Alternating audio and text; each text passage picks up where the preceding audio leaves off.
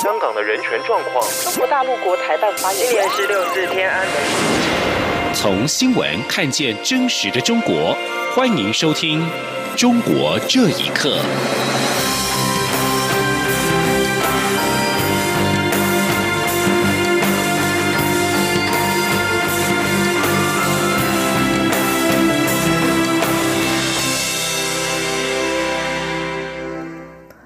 各位好，欢迎收听《中国这一刻》。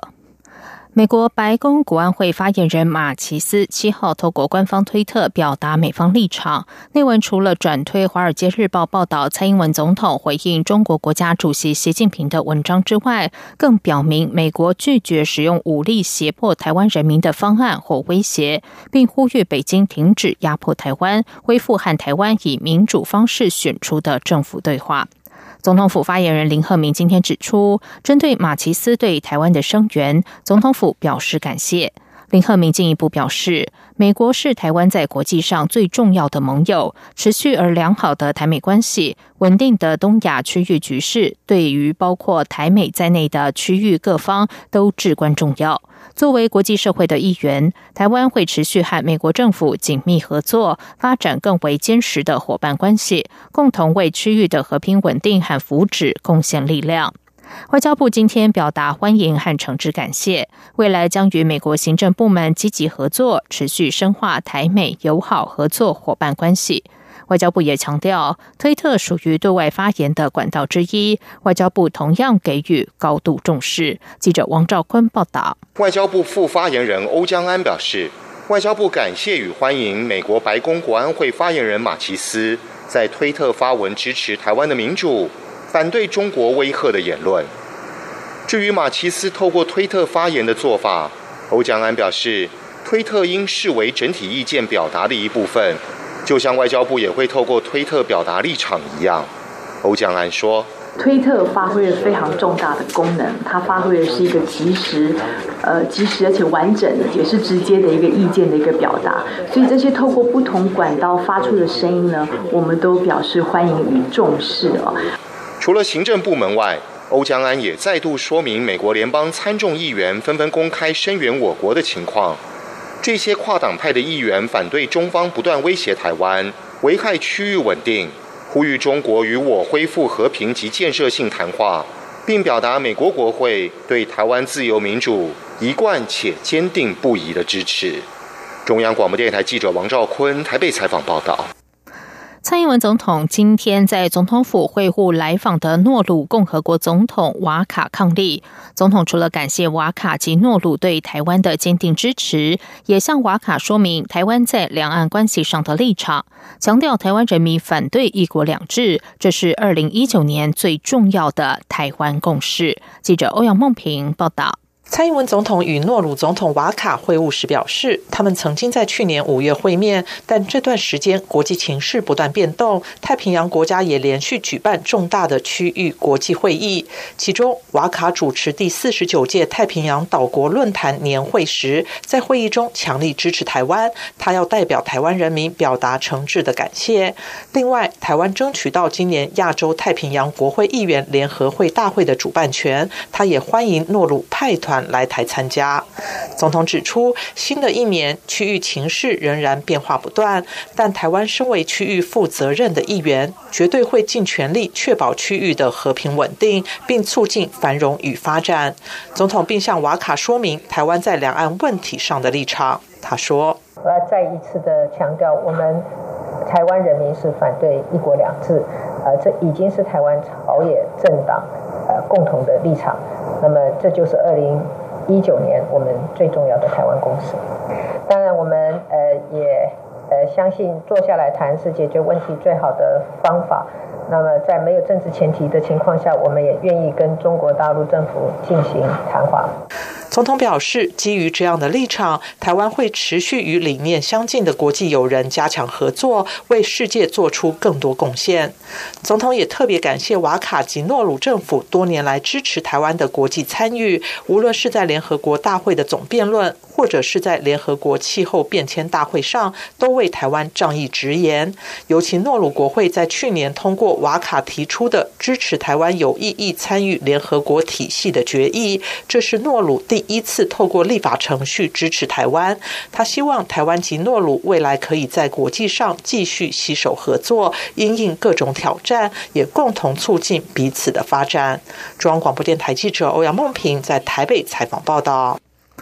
中国非洲猪瘟疫情来势汹汹，农委会寄出了重罚。从去年十二月十八号开始，只要旅客从非洲猪瘟疫区携带猪肉制品入境台湾，首次就会被罚新台币二十万，再犯就会提高到一百万。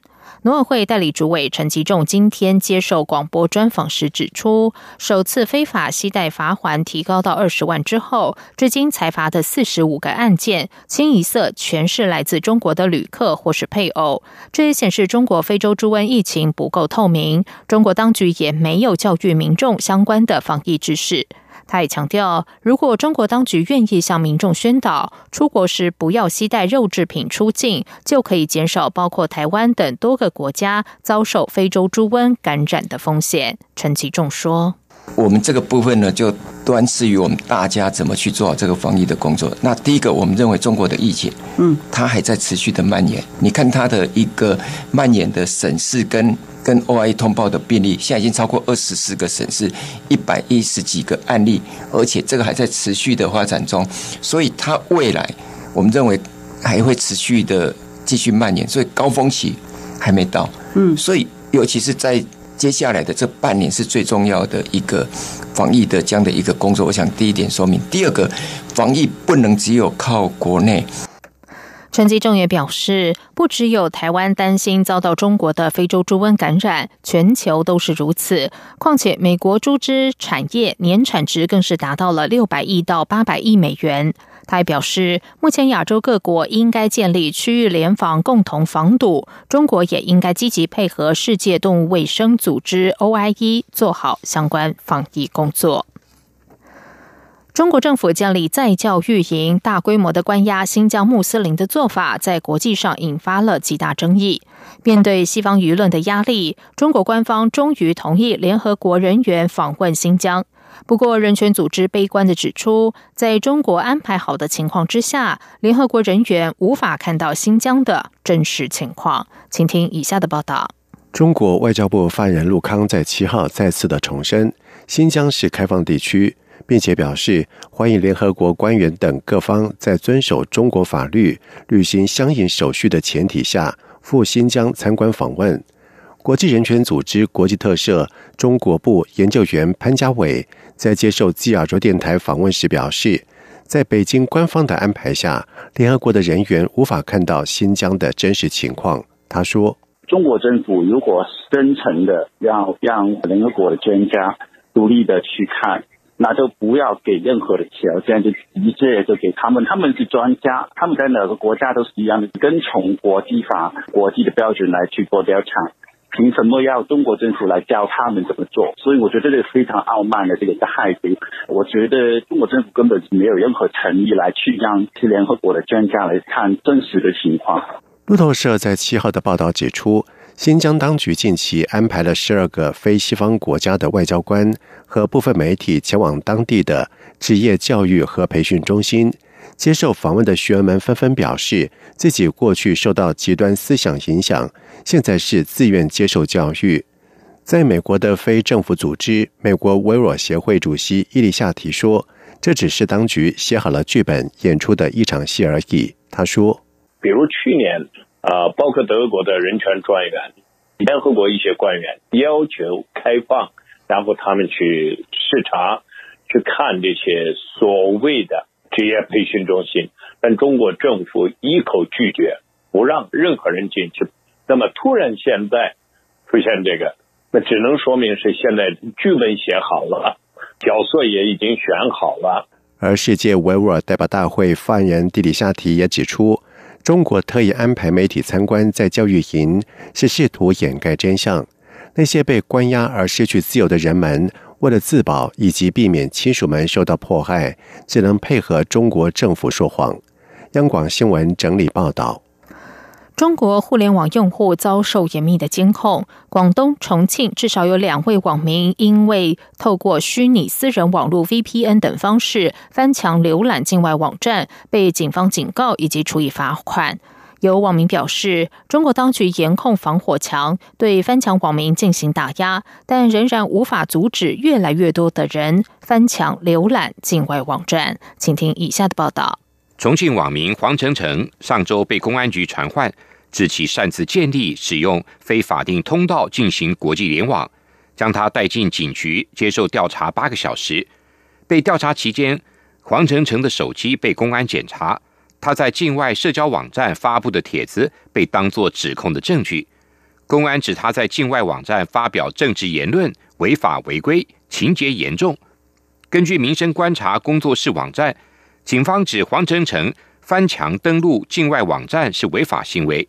情节严重的可以判刑，恐吓他以后不得再翻墙。另一名广东网民朱云峰也因为翻墙挨罚人民币一千元。有报道引述网络消息说，朱云峰用自己的手机安装翻墙软体蓝灯，连接到自己家的宽频网络翻墙上网。最近一周登录了四百八十七次，遭到公安查获。上述事件引发网民热议。多数人抱怨政府对互联网的监控越来越严厉。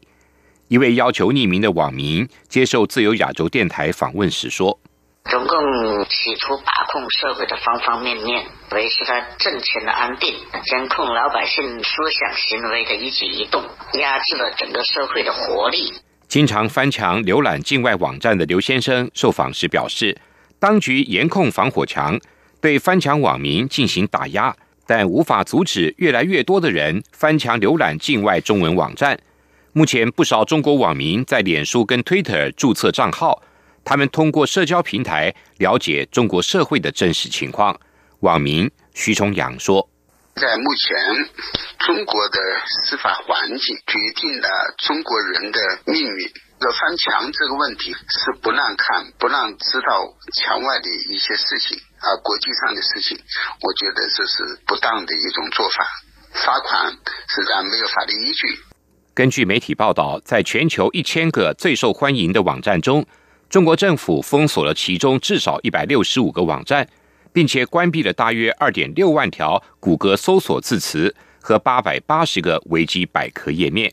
央广新闻整理报道。中国大陆在传左翼青年遭到打压。北京语言大学社团理事会七号通告，新兴青年社团因为多项违规，即日起注销。今后任何团体、个人不得再以此名义活动，否则将依校规严肃处理。